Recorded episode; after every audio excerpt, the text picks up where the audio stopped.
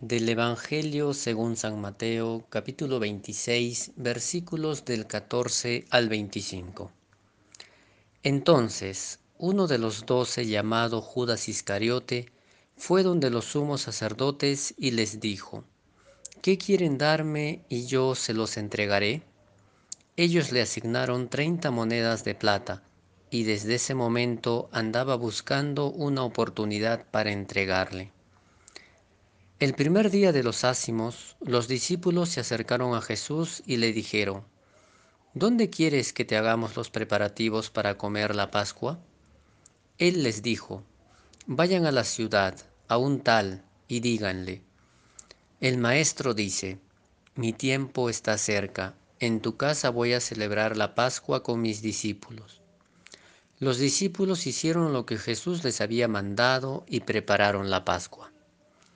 Al atardecer, se puso a la mesa con los doce, y mientras comían dijo, Yo les aseguro que uno de ustedes me entregará.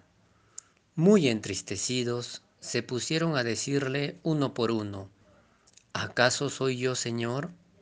Él respondió, El que ha metido conmigo la mano en el plato ese me entregará. El Hijo del Hombre se va, como está escrito de él, pero ay de aquel por quien el Hijo del Hombre es entregado. Más le valdría a ese hombre no haber nacido. Entonces preguntó Judas, el que iba a entregarlo, ¿Soy yo acaso rabí? Dícele, tú lo has dicho. El Evangelio de hoy nos habla de la intención de Judas de traicionar a Jesús. Judas acordó con los sumos sacerdotes cuánto le darían por traicionar a Jesús. Y es más probable que de acuerdo al monto él haya decidido traicionarlo. Siempre sentí mucha pena por Judas, porque traicionó quizás lo más hermoso que encontró en su vida, y cuando se da cuenta después, su dolor es tan grande que decide quitarse la vida. Personalmente siento dos cosas, que somos Judas porque traicionamos no solo una, sino varias veces nuestras convicciones por la mejor oferta que se nos presente, sin darnos cuenta de que iremos cayendo como en un círculo vicioso del que es más difícil salir porque terminamos viendo lo normal y nos acostumbramos a ello. Esto podemos verlo en muchos aspectos de nuestra vida y verlo también en lo que acontece a nuestro alrededor.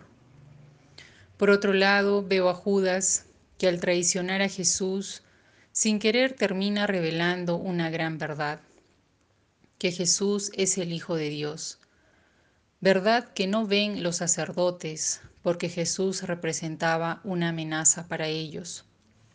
Vemos entonces que revelar la verdad tiene también sus consecuencias.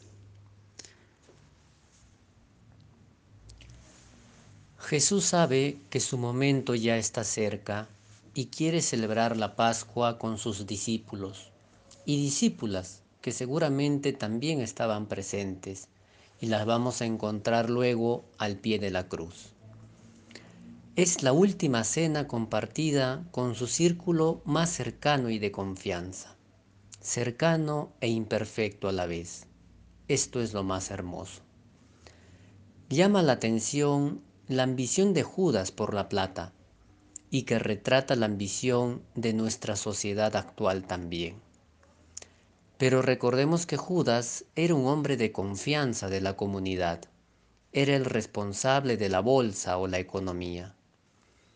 Pedro también era otra persona de confianza, pues ya Jesús le había dicho que su liderazgo sería importante a futuro.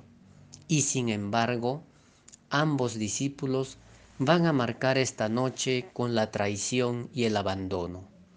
Quizás solo son ejemplo de lo que cualquier persona haría cuando lo que está en juego es nuestra propia vida o nuestra comodidad. Jesús nos conoce bien, a Él no le podemos florear. Jesús sabía en qué andaba Judas y cómo iba a reaccionar Pedro llegado el momento. Pero esto parece no incomodarle.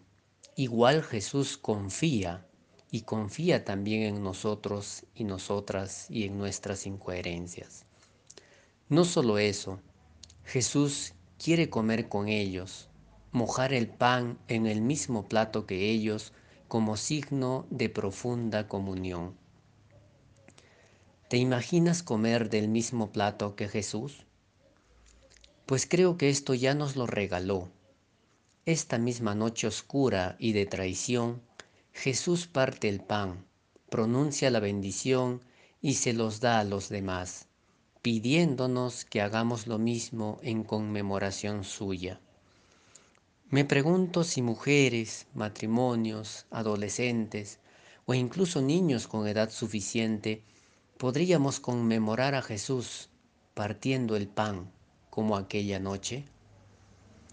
Esto sería sinodalidad, sinodalidad entre personas que en algún momento somos de confianza y en otro traicionamos o negamos. En este tiempo de Semana Santa, creemos que estamos llamados a dar testimonio de la verdad, que es el amor inmenso e incondicional de Dios que el Espíritu acreciente nuestro valor para hacer cada día lo que se nos revela en nuestro interior. Jesús ya nos ha dado el ejemplo.